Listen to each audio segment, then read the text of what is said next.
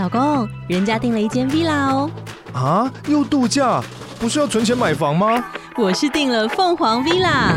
哇，竟然有千平花园，十五项休闲公社，回家就像度假哎！而且花园比房子还要大呢。还有我最爱的游泳池，耶！龙大营建 villa 生活，十年防水保固，二至三房，零七三九八五五五五，凤凰 villa。本节目由生鲜食材科技出品，欢迎收听数位趋势酱子读，我是科技大叔李学文，我是跨领域专栏作家王伟轩 Vivi。今天我们挑的一则新闻是来自于这个科技新报，它的标题叫做“印度文化阻碍印度的制造了哈，然后发展服务业更适合”。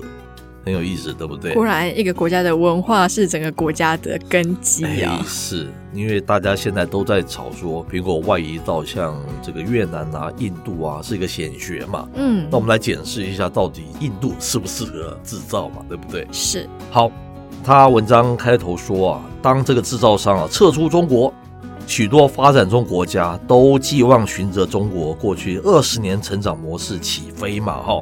让人非常欣赏了、仰慕了哈，而这个印度制造啊，凭着人口优势哦，它现在好像是全球最多人口的，对不对？没错，在上个月已经超越中国。哦，是是是，它人口优势，它是最有可能削弱中国的势力了哈。你有这么多人，我也有这么多啊，对不对？嗯。但是啊，挑战可能很大哦，因为最近传出啊，苹果供应商塔塔嘛，在这个印度南部 iPhone 机壳生产工厂的一个废品率高达多少？百分之五十嘛，所以良率也是五十 而已。对对对，哇，这个非常低嘛，对不对？专家指啊，问题可能出在这个印度文化哦。所以印度啊，可能更适合发展服务业而非制造业了。是，那苹果在二零一七年就开始在印度生产入门级的 iPhone 哦。后来几年跟印度政府他们共同推动了国内的制造业。是，那苹果它一直在印度扩大布局，嗯、去年更大幅增加了印度生产的规模。是，部分 iPhone 十四的机型在推出不久之后就开始在印度组装生产。是，但整个过程呢、啊，其实并没有那么顺利哦。嗯、最近《金融时报》就报道啦，印度工业商 Tata 经营的机壳工厂，它的机壳良率只有五十 percent，嗯，等于只有一半机壳合格可以送到富士康组装。是，但是呢，苹果手机的机壳良率目标是一百 percent。是，那目前来说啦，中国的供应商已经蛮接近这个标准。是，据我们粗浅的了解，这种跟半导体、跟晶片、跟这种制造相关的良率才是重点，对不对？台积电会做的东西，三星可能也会做，是，只是差在良率的问题。嗯，那你今天良率只有一半，我看起来是蛮大的问题哈，不太妙。是，这个文章的一个小标题，他说文化不利生产效率哈。他说啊，这个市场分析表示啊，问题就是出在文化了，因为苹果前员工指出啊，印度供应商学习态度远比不上这个中国公司积极的哈。那印度公司很难适应，并向其他供应商学习标准。整体而言啊，苹果跟印度制造商的问题有三个方面。第一个是制造商对客户的担心，他反应蛮迟缓的哈，或是需要改变的时候啊，他缺乏这个灵活性。我们都知道，台湾最厉害的就是我们是高灵活性，我们是高服务态度。哎，对对对。那第二点哦，它是苹果的问题，因为苹果保密文化导致跟这个印度当地生产商啊有这个摩擦了。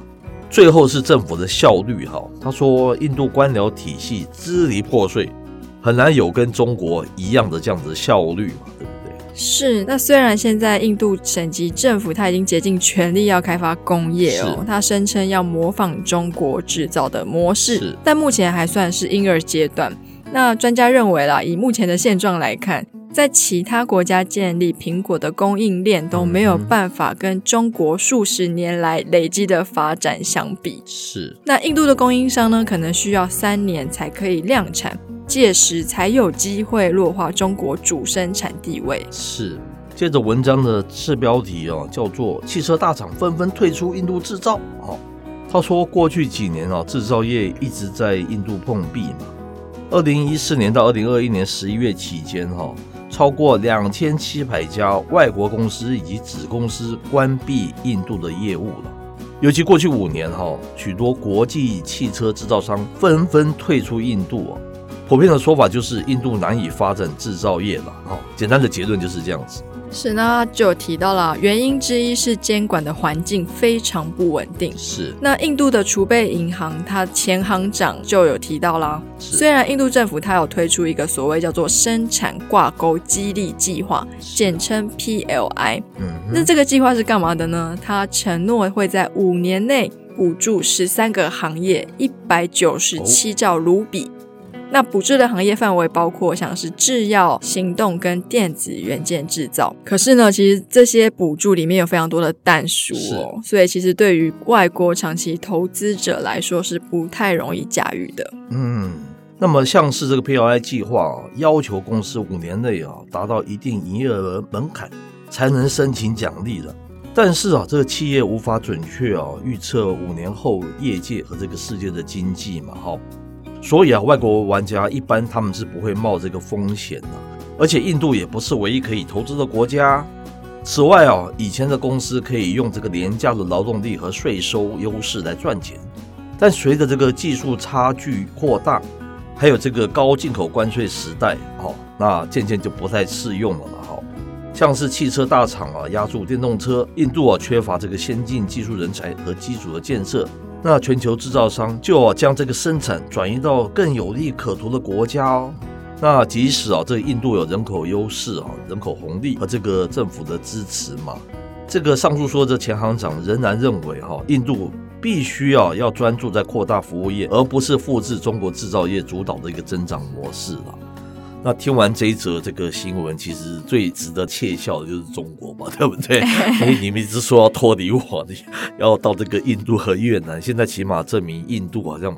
没有想象中那么简单嘛，哦，嗯，这就是我们看到非常多报道说，为什么 iPhone 它很难脱离中国的一个其中的一种角度、一种看法啦，是不是？大家可以参考看看。但是我觉得，如果说它未来是走服务业，我觉得服务业在短时间要规模化的门槛是高的。是代工业的话，虽然这样听起来好像也挺高，是，可是服务业跟代工业规模化的门槛，我觉得不太一样。是。那再来印度，因为它到现在都还有种姓制度嘛，一本上。他们说他们现在比较平等，可是据我所知，他们国内的一些阶级还是非常严重。是。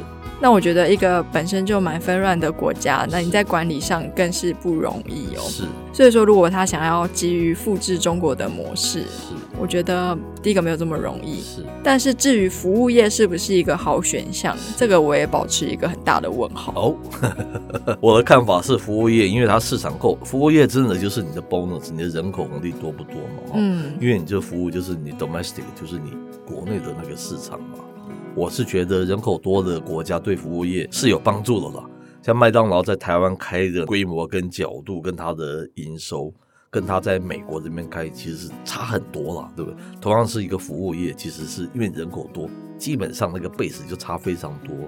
我倒是还蛮认同他那个文章里面的这么。不过还是要看他要赚的是国内的钱还是外汇吧。如果你今天要赚的是外汇的话，那我觉得服务业 definitely 绝对不是一个好选项。是是是。不过 anyway 就是提供大家一个参考的角度嘛，对不对？好，那以上内容播到这边告一段落。我是科技大叔李学文，我是跨领域专栏作家王维轩 Vivi，我们下回见喽，拜拜。